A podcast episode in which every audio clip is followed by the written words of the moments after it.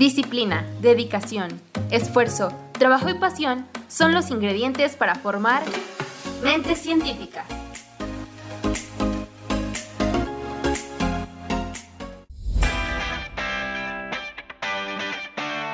Preguntando quiénes somos nosotros. Y pues bueno, nos vamos a presentar. Nosotros somos Curiosciencias, un grupo de divulgación científica de la Sierra Norte del estado de Puebla. Nuestro objetivo es llevar la ciencia a todos los rincones donde nos sea posible, especialmente a aquellos rincones donde cuesta un poquito más llegar. Pero bueno, mientras nosotros tengamos la oportunidad de divulgar un poco de ciencia, nosotros lo vamos a hacer. Vamos a estar conduciendo este programa Omar, que es el titular de Curiosciencias, mi compañera Diana Rodríguez y yo, Lizeth Cortés.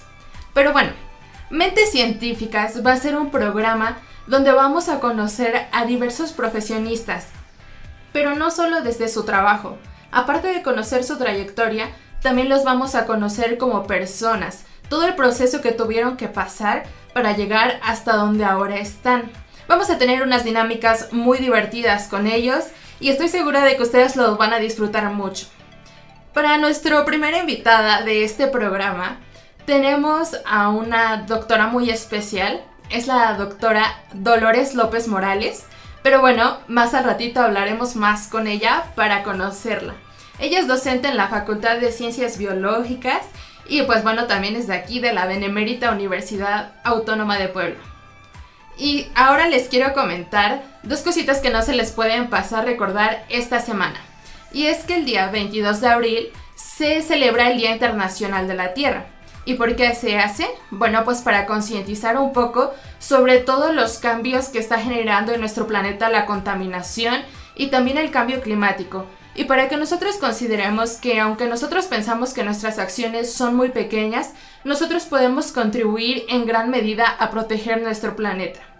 Y el día 23 de abril se celebra el Día Mundial del Libro y Derechos de Autor. Esto es muy importante porque si la UNESCO lo proclamó, fue para fomentar la lectura en todas las edades, tanto niños como adultos, como personas de la tercera edad, en todos. Y también los derechos de autor porque es importante respetar las obras por quien fueron escritas, respetar el trabajo de otras personas y pues bueno, nosotros disfrutarlos y no utilizarlos para malas intenciones.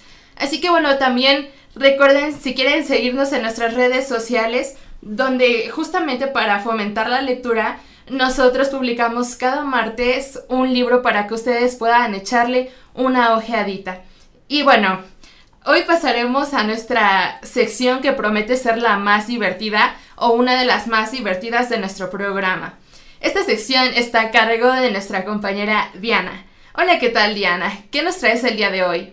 Hola Liz, muchas gracias. El día de hoy hablaremos del daltonismo. ¿Sabían que esta enfermedad afecta más a los hombres que a las mujeres? Así es, los hombres son más daltónicos que nosotras. ¿Pero qué es el daltonismo? Es un defecto que tiene la vista y no permite distinguir ciertos colores o confundirlos con otros. Recordemos un ejemplo.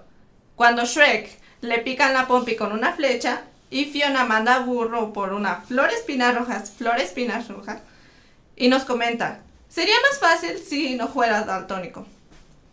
Y bueno, ahora vamos con nuestro compañero Omar que nos dará otra sección muy interesante.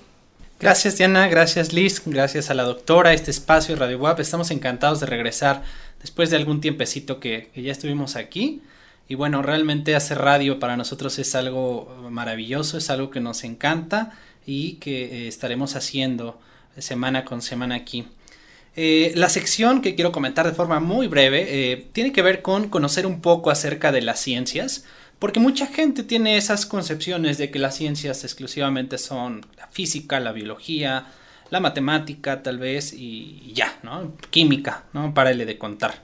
Sin embargo, hay montonal de ciencias y vamos a estar, eh, pues, de manera muy breve comentar acerca de cada una de ellas y de todas las demás que existen semana con semana. Esta sección se llama Ciencias bajo la lupa. Ciencias bajo la lupa.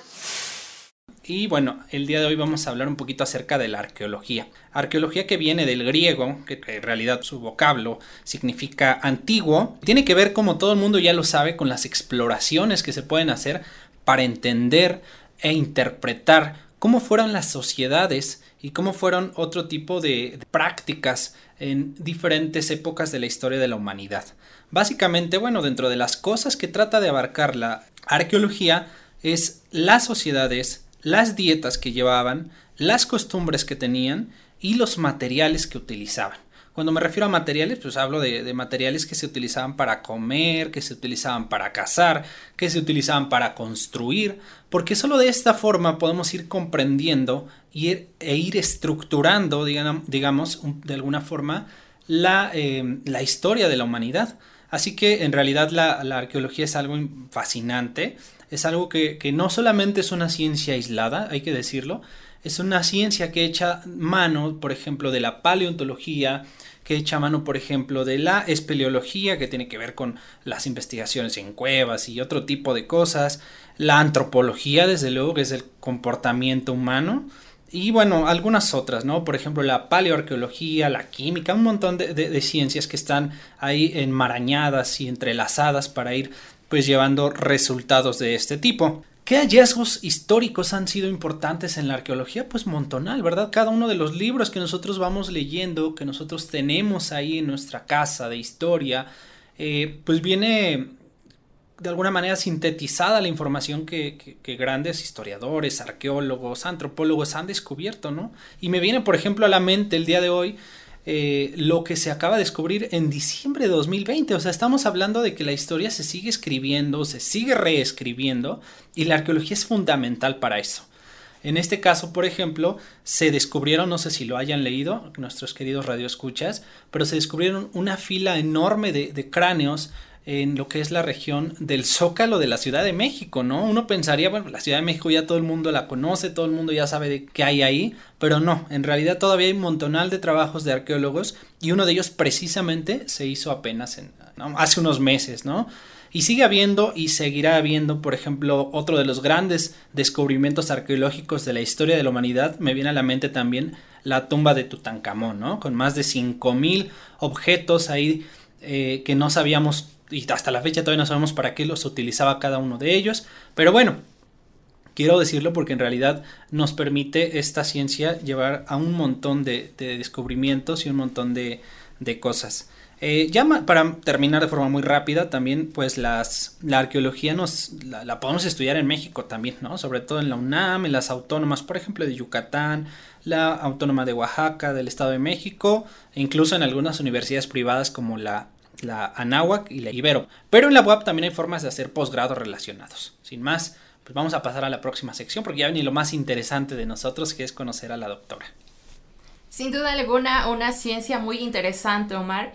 Y pues como dices que trae muchísima relación con otras y que pues da grandes resultados. Pero bueno, vamos a presentar a la doctora Dolores López Morales, quien es licenciada en biología por la Escuela de Biología de la UAP, maestra en química molecular, tiene un posgrado en ciencias químicas en la UAP, doctorado en ciencias biomédicas eh, de la Facultad de Medicina de la UNAM. Es docente en la Facultad de Ciencias Biológicas desde el 2008 en el área de procesos celulares fundamentales. Su grupo de investigación es sistemas de señalización y biología de reproducción, y sus líneas de investigación la glicobiología de enfermedades crónico-degenerativas y la señalización en biología de la reproducción de vertebrados. Bueno, doctora, para nosotros es un gusto tenerla en este programa del día de hoy. Bienvenida, doctora, ¿cómo está? ¿Qué tal? Muy buenas tardes, Omar, Diana, Lisset. Gracias por la invitación. No, pues gracias a usted, doctora, por aceptar estar en nuestro programa. Y pues bueno, aquí presentándola, algo que a mí me llama mucho la atención es ver que usted comenzó estudiando en BUAP y ahora es profesora de la UAP. ¿Nos puede contar un poquito de cómo pasó esto? ¿Cómo fue que terminó dando clases en su universidad? Bueno, quizá cuando somos jóvenes, aunque tenemos ya una idea de lo que queremos hacer y nos visualizamos en un, en un espacio de tiempo a tres a cinco años, normalmente no lo hacemos a muchos más años, ¿no? Entonces, cuando yo estudié la licenciatura en biología, sabía que quería dedicarme a la investigación y sabía que junto con esa área que yo había decidido estudiar implicaba la docencia. Eh, si no bien de manera formativa, así como un compromiso. Todos los que estudiamos biología, creo que de, por lo menos los que estudiamos biología en BUAP, sabemos que va de la mano el enseñar en algún momento, ¿no? Entonces, pues al terminar el, al punto de terminar el doctorado, este, pues busqué oportunidades ¿no? de trabajo una vez que se terminan los posgrados y también se, se agotan los apoyos económicos, pues me acerqué a buscar una opción en BUAB, la cual se, se brindó y agradezco profundamente desde entonces haberme vinculado a la docencia en, en la licenciatura en donde yo terminé, por supuesto, ya casi al concluir el doctorado. Pues sí, súper interesante y sobre todo gratificante que le hayan dado este puesto, ¿no? Pero usted, ¿cuál es la sensación que tiene ahora al ser docente? Porque usted ya sabía que lo implicaba, pero ¿le gusta hacerlo o preferiría usted otras áreas? Me gusta mucho ser docente. Cierto es que la investigación es lo que me apasiona. Sin embargo, como te mencionaba, creo que como biólogos sí, sí nos forman con ese compromiso de enseñar. Y creo que me gusta tanto que cuando yo llego a las clases, digamos que cualquier otro aspecto de lo cotidiano se me pasa, ¿no? Si se me ponchó la llanta, si tuve alguna otra condición cotidiana, en el, en el salón de clases me siento tranquila. Eh, obviamente presenta muchos retos porque finalmente nos formamos como profesionales en áreas muy específicas y no nos formamos como docentes. Entonces implica el reto de, de mejorar o de, o de aprender algo que quizá no sabemos hacer muy bien, ¿no? O sea, somos biólogos, pero la docencia es algo muy diferente porque transmitir el conocimiento no siempre es sencillo, ¿no? A gran cantidad de jóvenes con diferentes formas de pensar, con diferentes condiciones, representa un reto muy grande y pues nos esforzamos, pero obviamente siempre debemos estar tratando de mejorar porque en algunos casos representa eh, algún reto importante, ¿no? Eh, principalmente algunas áreas de la docencia actualmente con las condiciones que tenemos. Claro, doctora, como lo dice, hay que estar en constante innovación, pues obviamente para compartir de manera correcta el conocimiento. Bueno, doctora, ahora iremos a un corte, pero regresamos con unas secciones más divertidas y que también nos van a permitir conocerlas más. Gracias. Tómate un break. En un momento regresamos.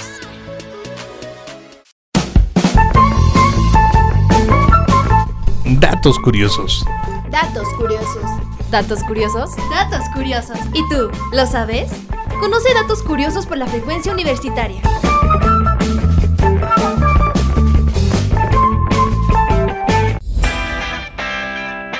¿Sabías que nuestro aroma es tan único como nuestras huellas digitales?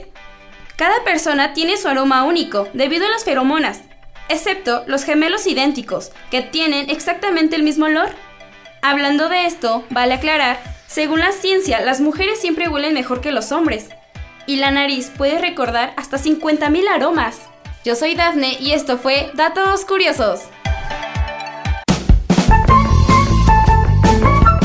Sigue nuestra frecuencia universitaria y conoce más datos curiosos. Disciplina, dedicación, esfuerzo, trabajo y pasión son los ingredientes para formar mentes científicas. Bueno amigos, regresamos aquí con una sección muy interesante donde vamos a conocer un poquito más a la doctora Morales. Y pues bueno, esta sección se llama En busca de la vocación. Mi compañera Diana nos va a comentar más acerca de esta sección. En busca de la vocación. Bueno, doctora, aquí nos hablará un poquito de cómo eligió usted su carrera. Le voy a lanzar unas preguntas y quiero que nos conteste para que nos diga un poquito de cómo se decidió a, estudiar biología. En la primera, ¿eligió biología porque a usted le gustaba mucho o por compromiso familiar? Me gustaba mucho la biología, estaba yo 100% segura de que me gustaba. ¿Cómo le llamó la atención la biología? E, esa es una pregunta bien interesante y yo creo que pone de manifiesto lo importante que son los docentes en nuestra formación. Yo creo que lo tuve claro en la preparatoria, a través de mis profesores del área, ¿no? Una excelente profesora de química, sumamente estricta. A mí me había ido muy mal en la química en secundaria y pues de repente sientes que si en algo te va mal, pues no puedes dedicarte a estudiar algo así, ¿no? Pero en la prepa tuve una excelente maestra de química, excelente profesora de estadística, de física moderna y también la profesora de biología. Entonces, en conjunto, yo considero que mis profesores de preparatoria me marcaron para decidir estudiar biología, porque me presentaron obviamente sus conocimientos, los pude adquirir y a partir de ello tomar esta decisión tan importante sin lugar a dudas. Claro, aquí los profesores tienen un papel bastante importante. En esta ocasión, pues bueno, usted fue porque le gustaba bastante la biología y lo implicó también la manera en la que se lo enseñaron. Y pues bueno, eh, cuando vamos en prepa y empezamos a pensar en qué carrera nos gustaría estar, ¿a usted le interesaban algunas otras áreas o carreras? No, claro que sí. Además, mis eh, perfiles vocacionales, en ninguno salía ni área de la salud, ni, ni, nada relacionado con la biología. Siempre me salían áreas sociales, por ejemplo, ¿no? Eh, incluso, pues, me sugerían estudiar derecho. Yo tenía algún interés por ahí, por, por la parte de administración turística. Cuando yo entré a la preparatoria, definitivamente nada se asomaba ahí por el lado de la biología. Entonces, si tienes otros intereses de lo que crees que hay. Lo importante es que a veces esas percepciones no son, no son las correctas, ¿no? Yo creo que tal carrera es bonita porque veo cómo se viste el presentador o, por cómo se habla ese, ese, presentador, ¿no? Cuando a lo mejor detrás de, un eh, eh, formato de trabajo hay muchas otras áreas de preparación, ¿no? Cuando decimos biología, quizá la gente no piensa que tiene que llevar matemáticas. Y entonces la desilusión es que cuando entran a biología, pues van a llevar matemáticas, ¿verdad? Entonces, como que necesitamos mucha claridad sobre qué, eh, cuál es la base de cada una de las carreras a estudiar. Bueno, doctora, antes de, pasar al corte, me gustaría hacerle otras preguntitas. Y es que, bueno, también, eh, así como a usted, a mí me pasaba lo mismo, pero los test de vocación siempre me salían al revés, ¿no? A mí me salían ciencias exactas y terminé en ciencias sociales. Pero bueno, Quería preguntarle si nos puede comentar un poquito de lo que está trabajando actualmente, alguna investigación que tenga o algunos planes que tenga para realizar investigación. Bueno, como les decía, a mí me apasiona la, investigación científica y ahí nos encontramos siempre con un panorama muy amplio y un camino individual. O sea, muchas veces aquí creemos que la parte de investigación es un mundo como sumamente complejo, en el que solo pocas personas lo pueden desarrollar. Yo lo que creo es que se puede desarrollar investigación, por supuesto, a lo largo de, una trayectoria en donde uno ponga a los objetivos a desarrollar combinado con lo que uno va viviendo en lo cotidiano, ¿no? Entonces, ser docente implica retos, nosotros tenemos este, que dar nuestras clases frente a grupo, pero a la vez también nos brinda la materia prima más valiosa que son los alumnos. Entonces, yo dentro de la parte de investigación, pues desarrollo mi, mi área de investigación con los alumnos de la facultad a través de sus proyectos de tesis, ¿no? Para que obtengan el grado. Y lo que hacemos ahorita, pues de manera importante, tenemos dentro del grupo de investigación el grupo de sistemas de señalización y, y biología de la reproducción, estamos trabajando en diferentes líneas de investigación. De manera particular, ahorita estamos orientando nuestro trabajo en el rescate de aves y dentro de ese grupo de investigación, mi labor particular es el análisis de parámetros bioquímicos para el bienestar animal, porque obviamente lo mío es la parte celular molecular, ¿no? Entonces buscamos este trabajo multidisciplinario que pueda nosotros, este, a través de las experiencias compartidas de los demás compañeros del grupo, pues generar un trabajo mucho más rico y que pueda permear en mucho más niveles, ¿no? Entonces tenemos esa parte ahorita importante que estamos desarrollando y otra parte que me viene de formación histórica desde que yo empecé mis prácticas en la licenciatura es la investigación de enfermedades crónico-degenerativas, que es como mi línea individual en la que yo trabajo un aspecto muy particular que tiene que ver con las alteraciones que tienen las células en su superficie y cómo esas alteraciones favorecen el desarrollo desarrollo de estas enfermedades. Principalmente hablamos de cáncer y obesidad, ¿no? Entonces trabajamos ahí con los chicos en los, en los proyectos de tesis, en modelos animales o en el caso de las aves recuperadas para tratar de que se puedan llevar a su rehabilitación y liberación si se fijan, son panoramas que en algún momento dice uno, bueno, de un lado y de otro. Bueno, el trabajo multidisciplinario nos obliga un poquito a mirar a otras áreas que no manejamos bien para que podamos complementar con la experiencia de otros compañeros y aportar la propia para generar trabajos este, que sean mucho más beneficiosos para toda la comunidad. Sí, sobre todo trabajos ricos en su contenido, ¿no? Porque complementar de otras áreas, pues hace un trabajo mucho más interesante y sobre todo que llena esos huecos de falta de conocimiento que son necesarios de llenar, ¿no? Pero bueno, doctora, también usted nos comenta que tiene esas dos líneas de investigación, tanto con sus alumnos como la individual.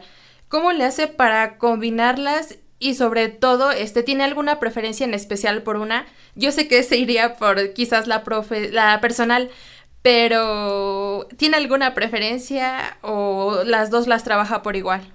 Yo, yo, creo que como una forma de, una característica personal, es que soy una persona muy curiosa y a mí cuando alguien tiene un nuevo resultado, aunque no sea de mi área, me, me gusta saber, me gusta preguntar, no, no, por, no por criticar un trabajo, sino porque yo veo un resultado y me emociona saber qué salió, ¿no? Entonces, en ese sentido, me permite a mí integrar este otro conocimiento. Por supuesto, es un reto mayor, ¿no? Porque conforme, si yo elijo mi área que, que me ha llevado una formación de 20 años, pues es más fácil, la conozco mucho mejor, ¿no?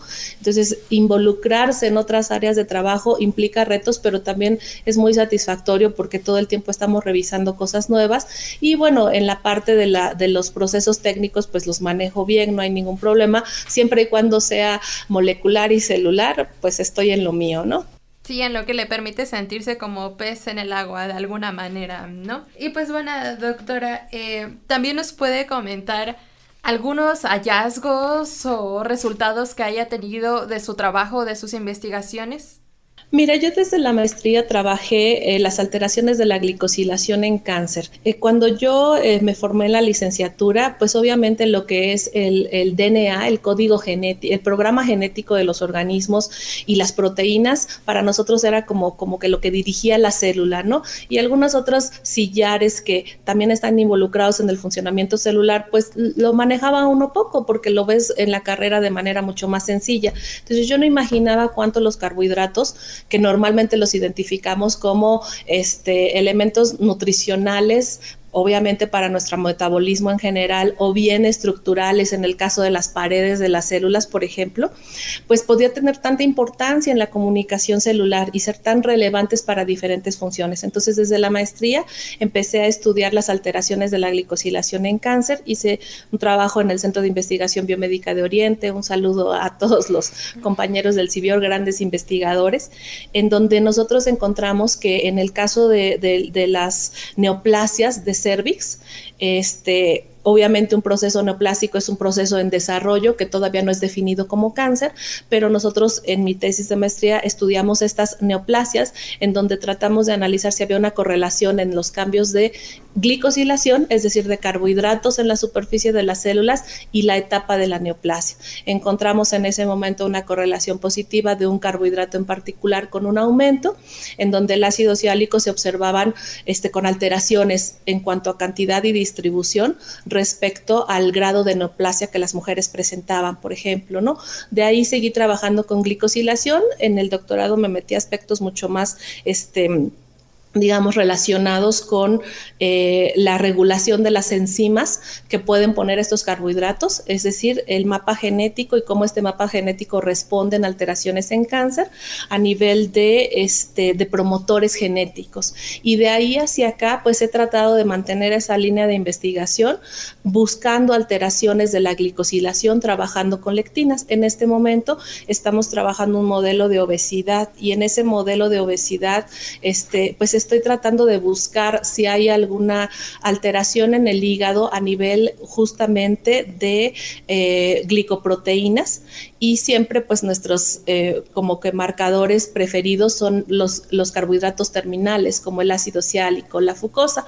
En este momento, bueno, en el año que llevamos no hemos obtenido tampoco muchos resultados porque las investigaciones están detenidas, pero sí tenemos ahí algunos previos de algunos cambios de la glicosilación, tanto en un modelo de obesidad hepática, también como en un modelo de este carcinogénesis hepática igualmente analizando las alteraciones de carbohidratos. Y bueno, pues son consistentes con otros reportes en donde efectivamente hay un aumento de la cialilación conforme avanza el, el tumor, ¿no? Sí, sin duda alguna son resultados que requieren pues un gran trabajo detrás, ¿no? Bueno, doctora, vamos a nuestro segundo corte y en un momento regresamos con otras secciones para conocerla un poquito más. Tómate un break. En un momento regresamos.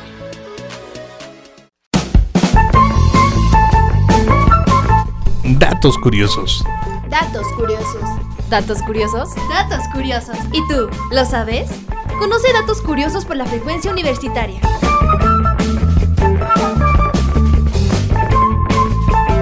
¿Sabías que el corazón podría mover un coche? Más allá de la fuerza espiritual, el corazón es un órgano sumamente poderoso.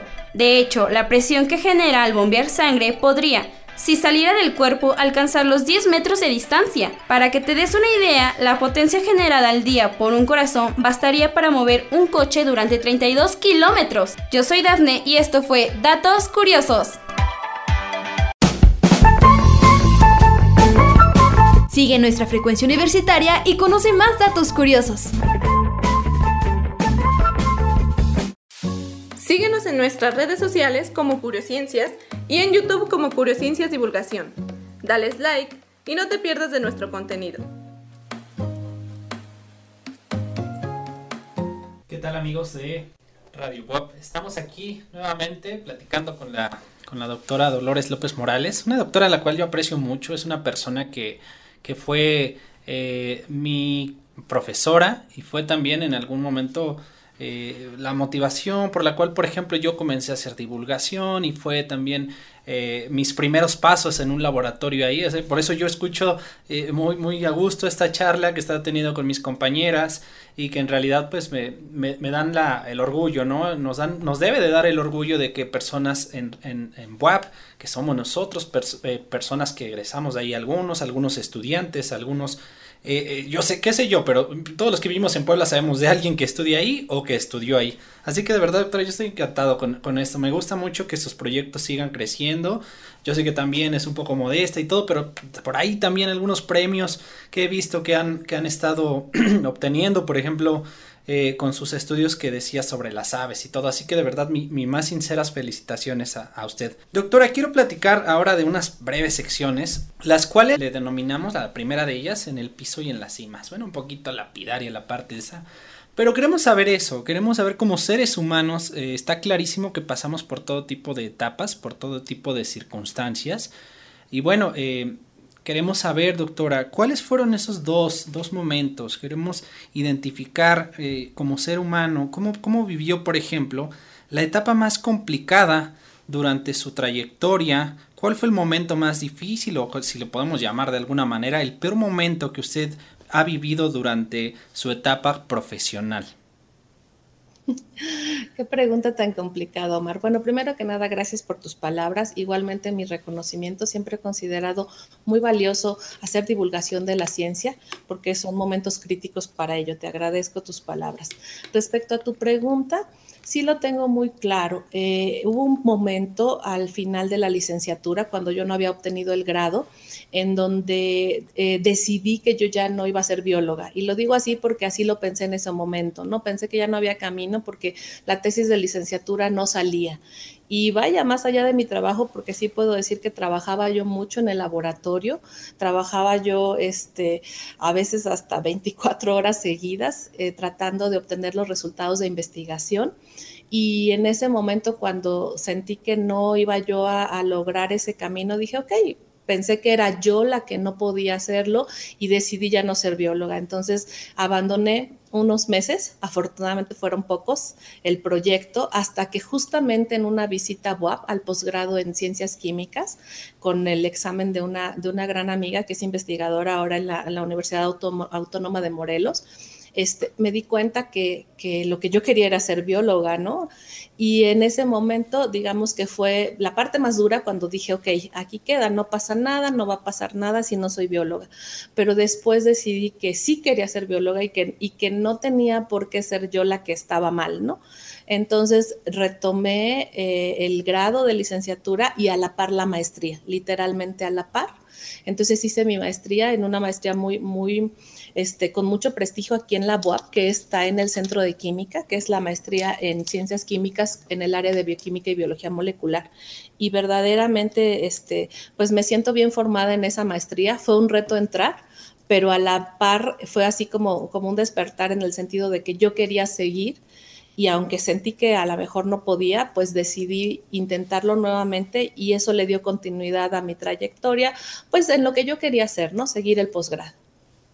Excelente. Creo que eso es bien importante identificarlo de gente como usted y como profesionistas de la web, como profesores, porque a veces no nosotros como alumnos en su momento o los alumnos no visualizamos esas debilidades tal vez. Decimos, bueno, pues el maestro, el profesor sacó 10 en todas sus materias, salió, eh, no sé, con el doctorado a los 30 años, pero, pero hay un montón de cosas, ¿no? Hay un montón de historias de vida que uno va, eh, pues a lo mejor sin conocer y ahora que usted nos lo dije, de verdad le agradecemos mucho por, por abrir esta, esta charla, porque nos gusta mucho conocer a las personas y al científico y a las científicas, pues como persona, ¿no? Porque todos somos parte de esta misma sociedad. Ahora, eh, la, la, la, pregunta contraria, doctora, ¿usted tiene identificada ese momento, identificado ese momento en el cual, eh, digamos, ha sentido su carrera en el, en el punto cumbre, en el momento más alto? No, la verdad es que no. Yo más bien pienso que estoy en un camino y siempre me he imaginado más adelante, más arriba, mejor. Entonces no podría decirte de un momento cubre, por supuesto, o sea, tenemos pequeños o grandes logros, ¿no? La graduación de la maestría me, fue muy bien en ese posgrado, estoy muy agradecida con, con, mis tutores, con la gente que me formó. Este, en el doctorado me di varios topes, fue, fue un poco difícil, pero pues lo terminé con, con grandes investigadores y, y, aunque fue un reto, pues también fue un logro cuando lo terminé. Yo, yo no creo estar en una cumbre, más bien lo que creo es que debo trabajar cotidianamente para crecer mi línea de investigación, para formar más estudiantes. Soy más bien de las personas de, de ver los defectos que tenemos para mejorarlos y que si hoy no me fue tan bien, también soy una persona optimista. Bueno, o sea, vamos a seguir este, esforzándonos para que si no he obtenido las acreditaciones que quiero tener como científica, pues lo pueda yo hacer, ¿no? Porque además de, estos retos este, profesionales, pues están los familiares, ¿no? Y en ese sentido, pues tenemos que lograr ese complemento porque la ciencia no es de, de exclusivos ni las ciencias de personas extra, por supuesto que hay personas extraordinarias en todos los ámbitos, pero, pero pues es algo normal como cualquier otro trabajo en donde la vida personal y profesional siempre se entrelaza.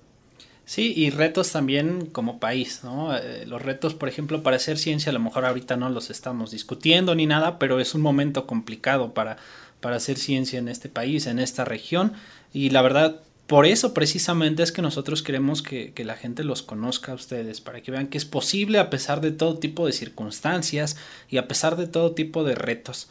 Doctora, vamos a entrar en una nueva sección, estamos aquí con montonal de secciones, la cual queremos hacerla ya un poquito más dinámica, algo va a ser, va a ser eh, bastante breve, pero eh, pues aquí sí la vamos a poner aquí a, a pensar unos segunditos. Le llamamos la tómbola científica a esta sección. Tómbola científica. Y tenemos aquí un montón de papelitos en el cual tenemos varias cosas. Una de ellas puede ser una pregunta de cultura general, cualquiera. Me parece que algunas pueden estar más o menos difíciles, pero se responden de forma muy breve. O bien, también tenemos aquí en esta misma tómbola una palabra, o varias palabras más bien. Eh, yo voy a sacar, mejor que me ayuden mis compañeras, a sacar uno de ellas y si usted es tan amable de respondernos. Voy a poner un ejemplo. Si sale alguna palabra, no sé, por ejemplo, la palabra ciencia, usted eh, de forma muy breve me dice un enunciado que piensa acerca de la ciencia.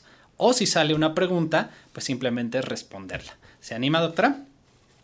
Pues ya me van a poner en evidencia. no, no, para nada, no, es, es meramente este, va, convivir un ratito. A ver, Liz, hazle la pregunta a la doctora o lo que haya salido. Bueno, la pregunta que salió es, ¿dónde están ubicados los huesos escafoides? No me acuerdo, Mar, no, no cursé bien anatomía, sino es de biología celular y molecular. No, no se preocupe. Yo creo que para todos los científicos y científicas y todos los que estamos aquí, encontrar ese tipo de, respuestas pues no es tan fácil, ¿no? Es, a veces nos especializamos en algo, pero no pasa nada, nada más es esa manera de, dinámica bastante aquí para divertirnos un ratito. Pues mire, resulta, doctora, que los huesos escafoides se encuentran en la muñeca un datito más que tenemos ahí para llevarnos a casa y también a todos nuestros radioescuchas. ¿eh? que ayer compartí una imagen justamente de una página de divulgación en donde está representado el cuerpo humano con cada uno de los nombres de los huesos y la compartí para poder revisarla con calma. También acordarnos cada uno de los más 200 huesos pues está está complicado. Viene una más, viene una más, hay de todo, ¿eh? hay de todo. ¿Quién es considerado como el rey del rock? O rock and roll, más bien. ¿Qué personaje? Elvis. Elvis Presley. exactamente, exactamente, doctora. Ya eh, viene una más, a ver si sale ahora una palabra, si sale ahora alguna preguntita. Alegría, la palabra alegría. ¿Qué representa para usted? ¿Qué piensa acerca de esta palabra, doctora? La alegría está constituida de los pequeños instantes, siempre no de grandes momentos. Pequeños estímulos, pequeños instantes construyen la alegría. Importante tenerlo presente, ¿verdad? A veces uno quiere tener grandes cosas para estar alegre y feliz y, y sin embargo ahí los tenemos. Con, como por ejemplo nosotros ahorita. Yo estoy muy alegre, la verdad, con empezar este nuevo proyecto aquí en Radio Web, con mis compañeras y con tener a, a nuestra madrina, que es usted, doctora. Eh, otra preguntita, esa sí es más larga, dice, ¿para qué se utiliza la campana de Gauss. ¿Para qué se utiliza en la ciencia la campana de Gauss? Ah, es, un, es una herramienta analítica en donde nosotros podemos ver la distribución de una población. Y es muy importante, o sea, tiene aplicaciones en todos los sentidos. Este, si en bioquímica yo la ocupo, siempre me gusta explicarles este, algunas distribuciones particulares, ¿no? De los experimentos que hacemos. Entonces, yo creo que no hay área de conocimiento en donde no podamos explicarla. E incluso, ¿no? Cuando tenemos algún dato que este, de, algún alumno que está en las colas de la campana, me gusta explicárselo como parte de esa distribución que nosotros observamos en, en la naturaleza y, no en la naturaleza, entiendo que también a nivel de aspectos económicos y otros que seguramente desconozco, es una herramienta fabulosa y comprender la distribución este, de, de las poblaciones como con ese modelo, pues nos da muchísimas herramientas, muchísima eh, posibilidad de ocuparla, ¿no? Desde luego que sí, parte de herramienta estadística, como usted lo dice, para predecir, para identificar el comportamiento de un montón de cosas, no solo en la ciencia, sino también en la sociedad. Muy importante. Por último, la última palabrita, esta, esta es palabra. ¿Qué piensa cuando le viene a la mente la palabra, valga la redundancia, mente? Complejidad, diversidad, eh, circunstancias, entonces yo creo que nuestra mente está hecha a, partir de todos esos aspectos, ¿no? Es, un, es una estructura de la cual no tenemos como tal una explicación en términos físicos de su estructura, por eso es compleja, ¿no? Diversa porque está marcada por los eventos a través de los cuales dentro de nuestro desarrollo ontogénico, es decir, a lo largo de nuestra historia de vida, nos marca, ¿no? Y por lo tanto, pues también es, distinta en el tiempo-espacio para cada individuo. Excelente, me gustó mucho esta, esta definición que dio. Doctora, pues terminamos con nuestra tómbola científica, ya nada, vamos a ir a un último corte y regresamos con la última de las secciones aquí con usted. Muchísimas gracias a todos por escucharnos, regresamos aquí en Radio Web Mentes Científicas. Tómate un break, en un momento regresamos.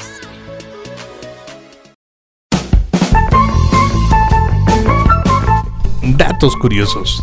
Datos curiosos. ¿Datos curiosos? Datos curiosos. ¿Y tú, lo sabes?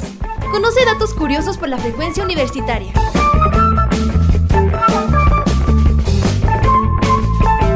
¿Sabías que el músculo más fuerte es la lengua? Hasta casi un 40% del cuerpo humano está formado por tejido muscular. Un total de 650 músculos son lo que permiten el movimiento y la estabilidad de este. Con semejante cantidad de músculos, parece mentira que la lengua sea el músculo o conjunto de músculos más fuerte.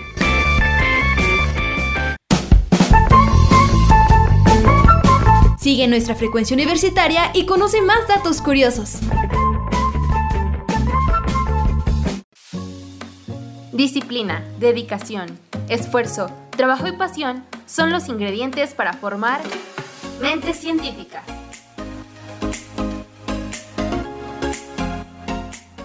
Y bueno, ya regresamos a la última parte de nuestro programa con una sección muy importante que nos va a permitir conocer a la doctora, a nuestra invitada, en un aspecto un poco más personal. Esta sección se llama Lazos Formadores. Lazos formadores. Aquí, doctora, le voy a pedir que me mencione a tres personas, pero son diferentes personas. Primero quiero que me mencione a una persona que no sea de su familia, ya sea amiga, amigo, pareja o algún conocido que fue trascendental para que usted estudiara lo que estudió o para que tuviera sus líneas de investigación. Pues voy a mencionar a un personaje porque aunque no lo conocí muy de cerca, finalmente, este, pues creo que me marcó para estar en esta área y me ha marcado siempre en su, en su forma, en su carácter. Aline Margulis, no sé si se valga porque pues obvio yo, yo, yo la conozco, pero ella nunca me conoció a mí, un personaje fantástico de la biología que nos ayudó a comprender un poco de la evolución de las células y pues es creo la persona más relevante. No, sí, también son válidas esas personas. Y bueno, hace ratito le dije que no fuera de su familia, porque ahora sí le voy a pedir que me mencione un familiar que para usted es su motor para seguir haciendo lo que hace o que le dio todo su apoyo en sus peores momentos en, a lo largo de su vida profesional pues siempre obviamente las personas que, están más cercanas a nosotros son quienes este, representan esa fuerza y ese motor, ¿no? En el caso particular, mi madre en primera instancia, con su ejemplo principalmente, este, un ejemplo siempre de trabajo, de responsabilidad, también mi padre con sus valores. Y pues ya en una etapa adulta, pues mi motor sigue siendo mi familia, mis hijos, pareja, ¿no? Que, que son una razón para hacer las cosas bien y para seguir adelante en el día a día. Sí, sin duda alguna, como lo dices, son un motor para seguir echándole ganas. Y bueno, hace ratito ya nos había comentado que usted tuvo como docentes a lo largo del camino que la impulsaron a dedicarse a la biología. Pero bueno, ahora quiero que me mencione a uno en específico, ya sea eh, maestra, maestro, eh, pero que le haya dejado una huella enorme tanto como inspiración para usted dedicarse a eso o que la apoyó para poder decidirse por la biología? Pues cuando tú me preguntas si es para poder decidirme por la biología, pues tuvo que haber sido antes, ¿no? Entonces, fíjate que esta parte interesante, eh, para poder decidir por la biología, fue una profesora que me daba física, física moderna, porque yo siempre consideré que no, no era buena en el área de las exactas y para mí comprender la física fue un factor determinante al entender la estructura de la materia y las interacciones de la materia que explican todo el comportamiento del universo, pero en, en un sistema biológico. Entonces, interesantemente, este, la maestra Lilia, que daba clases en colegio de bachilleres, fue una inspiración muy importante para que yo me decidiera por la biología, aunque parezca extraño, este, la física moderna me acercó de alguna manera a la biología. Si me preguntas ya, pues en la, en la etapa formativa, pues hubo muchos profesores, ¿no?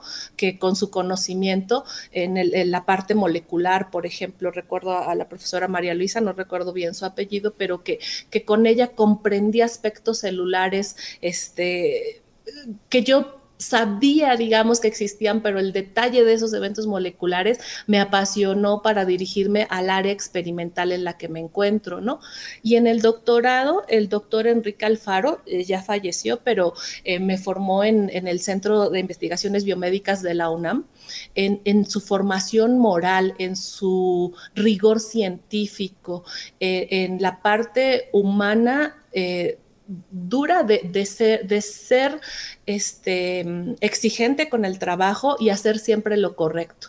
Son, son Obviamente me faltan muchas más personas, pero creo que así de manera muy importante esas serían, ¿no? Sin duda alguna, un muy buen profesor siempre deja huella en nosotros para hacer lo que hacemos, ¿no?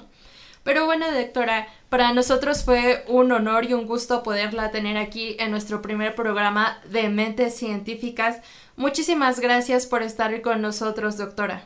Éxito, chicos. Agradezco nuevamente la, invitación a ustedes que son profesionales, pero que siguen siendo tan jóvenes y que definitivamente hacen falta más espacios en donde se pueda transmitir que la ciencia es cercana a nosotros todo el tiempo, porque nos sirve para explicar aspectos cotidianos y que no tiene nada de extraño y desde nuestra primera infancia deberíamos recibir esas experiencias que nos vincularan más a la ciencia. Gracias por la invitación. Gracias, doctora. ¿Alguna red social por donde podamos estar pendiente de su trabajo que tenga y quiera dar para que nuestros escuchas eh, puedan eh, echarle un ojito ahí a sus investigaciones? Pues quizá un poco desde la página de la facultad, tengo un perfil ahí muy, muy discreto como profesora Dolores, este, y a partir de ahí tenemos algunas páginas que también son del grupo de investigación, este, justamente de uno de los equipos que ganó un premio recientemente, el de las chicas de las aves, y em, no, no soy tan activa en redes sociales, ¿no? Pero a través igual de mi correo institucional siempre puedo responder algún, algún aspecto que sea de interés a la comunidad. ¿Nos puede decir su correo, por favor? dolores.lopez arroba correo.buap.mx. Bueno, ahora sí, muchísimas gracias doctora y gracias por, por, permitirnos conocerla un poquito más. Gracias. Gracias doctora, saludos. Saludos. Muchísimas gracias. Y recuerden seguirnos en nuestras redes sociales como Curiosciencia y en YouTube como Curiosciencias Divulgación. Dales like y no te pierdas de nuestro contenido.